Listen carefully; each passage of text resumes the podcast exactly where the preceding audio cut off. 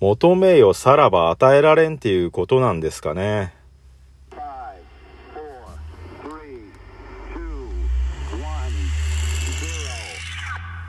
逆転。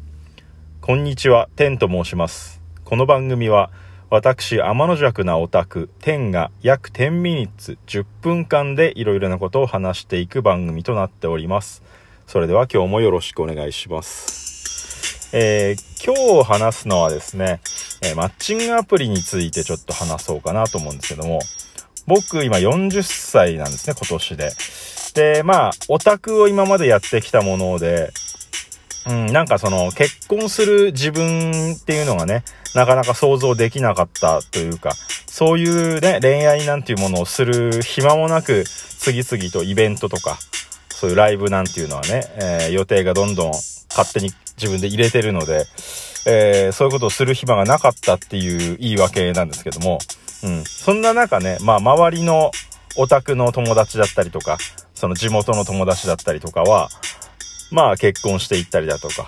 えー、お子さんができたりっていうようなことはありつつも、やっぱ自分にはそういうね、えー、ことは起こらずに、うん、まあ、そういう自分っていうのも想像をなかなかできずにいたんですけども、まあなぜマッチングアプリを40歳にしてやっているかっていうね、ところからまあお話ししようかと思うんですけども、まあことの始まりは、僕ラジオがね、えー、中学生ぐらいからずっと聞いてて、未だに深夜ラジオとかも聞き続けているんですけども、あの、女性芸人の方で、最近テレビにもよく出るようになって、えー、お見かけしたこともあると思うんですけれども、ヒコロヒーさんっていう女芸人の方がいて、その人のラジオを、えー、聞いてるんですよね、いつも。で、その中でですね、マッチングアプリ奮闘記っていうコーナーがありまして、うん、あの、マッチングアプリってね、やったことある人はわかると思うんですけども、女性はあんまりお金かからないんですよ。登録するのに。まあ、メッセージするのに、えー、お金がかかるみたいなところはあるみたいなんですけど、まあ、女性はほとんどお金かからずにできるということで、えー、男性はかかるんですけども、で、ヒコロヒーさんは登録できる限りのマッチングアプリに登録して、えー、そういう活動、活動っていうのもなんですけど、あの、まあそういうね、えー、いろんな方と出会いみたいなことをしているということで、うん、まあそういうね、えー、こういう体験談がありましたとか、こういう失敗エピソードがありましたみたいなのをヒコロヒーさんが最初は喋ってるっていうことだったんですけども、途中からあの、リスナーの方にもね、マッチングアプリ、今世界中でマッチングアプリってやってる人いると思うので、まあ、マッチングアプリの体験談とか失敗談とか、まあ、こんなことがありましたよみたいな報告談みたいなのを、えー、募集して、それについてヒコロヒーさんが、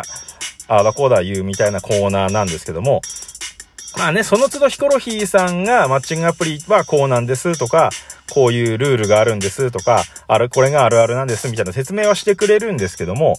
まあ、でも、あの、実際にね、マッチングアプリ分かった方がこのコーナーより楽しめるだろうなっていう感じで、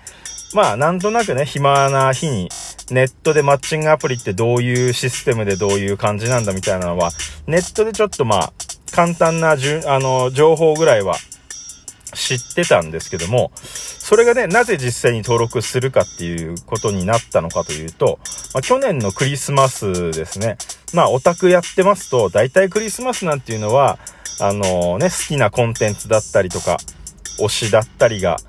えー、まあ、このコロナのご時世ですから、生配信とか、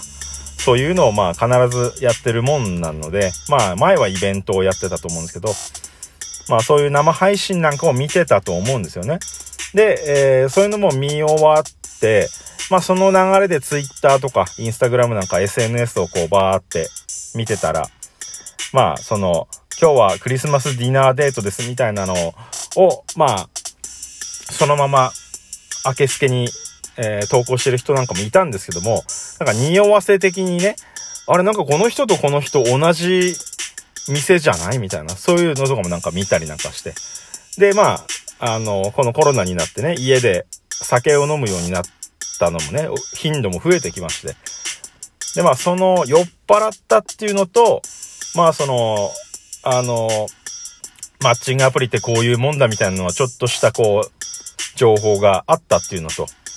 うん。まあ、家にね、マッチングアプリやるような時間が膨大にあるので、マッチングアプリやるような時間もあるなーってことにふと思って、で、まあ、勢いでクリスマスに登録したんですよ。で、まあ、やり始めてみたらですね、マッチングアプリってなんか、あの、自分のね、希望する、その女性を、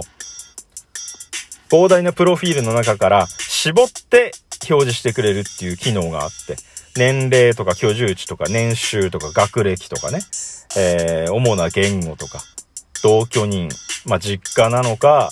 えー、お子さんがいるのかとか、ペットと一緒に住んでるかとか、あとはまあ、タバコ吸うか、お酒飲むかとか、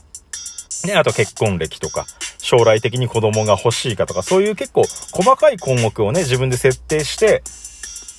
えー、相手の方を検索することができて、それで絞り出された人がまあ、出てくるということで、その中でさらに、あの、プロフィールの写真とかを見て気に入った方がいればいいねを押すっていう、まあ、のが基本的な流れで、相手からもいいねが返ってくれば、あの、マッチング成立みたいな感じなんですけども、まあ、その、マッチングするのにね、いいね送る以外にも、自分がその人のページを見ると、自分の足跡っていうのが、その人の、その足跡帳みたいなところに残って、で、あ、自分のとこにこういう人が来てくれたんだっていうので、さらにその人のプロフィールを見に行くこともできるみたいな機能もあってですね。あの、まあ僕去年のクリスマスに登録して、もう今9月なので半年以上経ってるわけなんですけども、まあ中だるみというか、うん。あの、7月、8月あたりはね、えー、なんか、その、いいねを結構送り続けてるんですけども、なかなかマッチングせずに、あのー、ね、基本ね、足跡を消すこともできるんですよ。で、で、ただ、いいねは送ると、相手にいいねは届くので、その人がまあ、自分のペプロフィールをね、見に来るみたいなことはあって、で、自分の足跡帳には、自分がいいねを送った人の足跡帳が、あの、延々とついていくわけですよ。だから、あ、俺がいいね送ったの、この人には届いたんだなっていうのを足跡帳で確認するみたいな、なんだこの、すごい、回りくどい、めんどくさい、この、何の時間なんだっていうのがありまして。まあそんなのね、腐っててもしょうがないので、まあ毎日頑張って触るようにはしていたんですけども、まあそんな中にもね、こう、ネットで課金できるコンテンツなので、中国系の方なんかはね、えー、いいねをこちらに送ってきて、で、マッチングしたら、私は LINE の方が話しやすいですとかつって、LINE でね、えー、誘導して、で、なんかね、そっからさらに課金させるみたいなことをやる、えー、よからぬ奴らがいるんですけども、まあそういうのはね、本人確認とかっていうシステムがあって、まあそれでも締め出してはね、えー、完全に締め出すことはできていないので、未だにそういうのは横行してるみたいですけども、まあ大体ね、もう半年以上触ってますと、そういう人の日本語のプロフィール、ちょっと違和感があるので、まあもうなるべく無視して関わらないようにはしてるんですけどもね。うん。で、まあ、そのプロフィールでね、えー、検索なんかしてますと、まあ、あの、自分の好みはなるべくね、間口を広げた方が、いっぱい人がヒットするので、うん。まあ、なるべくね、曖昧とか緩い設定にしてるんですけど、こだわらないとかね、できるので。ただね、えー、っと、プロフィール読んでみると、あの、シングルマザーですみたいな方とかがいて、ね、なんか、お、こう、プロフィール写真とか見て、お、ちょっといいなとか思っても、あ、これ、シングルマザーの人か、つって。これシングルマザーを批判してるわけじゃなくて、あのー、僕のね、その、経済状況とか、その僕の生活スタイルとかを考えると、まあその、シングルマザーでお子さんがいる方は養えないなっていう、ちょっと自分のスペックを認めた上での判断なので、誰にも何も言われる通りはないんですけども、これね、あの、ライオンの心知って皆さん知ってますか？ライオンってね、代々こう強いオスが、あの、ボスになるっていうことで、あとの、新しい強いボスがトップになったら、まず最初に何をするかっていうと、小殺しって言って、前のボスの DNA が入ってる子供をまず全部殺すらしいんですよね。うん。自分の DNA が入ってない子供はいらんということで。うん。まあ脱線しましたけども、まあそれとね、人間を一緒にするなって言われちゃうかと思うんですけども。まあまあまあ、その、さっき言ったように、経済状況とかなんかもありまして、僕は、その、お子さんがいる方っていうのはなかなか難しいかなって思ってて。で、そんな中ですよ、9月に入りまして、ちょっとまあ何件かマッチングさせていただいたんですけども、で、今ね、やりとりをちょっと続けてる最中なんですけども、こういうのって、ダラダラとやりとりを続けてても、なんか、自然消滅みたいな感じでメッセージ、向こうから急に来なくなったりとかっていうのはあるあるなんですよ。うん。でね、あのー、もう早めに、ちょっと、ある程度何回かキャッチボールできたなと思ったら、ね、こちらからお誘いするようにはしてるんですよ。もう早期、早期契約じゃないですけど。っていうのがありまして。うん。っていうのがあるんですけども、今9月でね、緊急事態宣言が僕の住んでる地域でも延長されまして、で、自粛ムードっていうのもありまして、なかなかね、外でお会いするっていうのに誘いにくい。これ、いかにどうしたもんかっていう感じですね。えー、ね、今9月で、9月の末には緊急事態宣言も解けるんじゃないかと言われてますけども、ね、ワクチンももうね、みんな打ち始めたところで、えー、12月25日クリスマスで1年間の課金が終了いたします。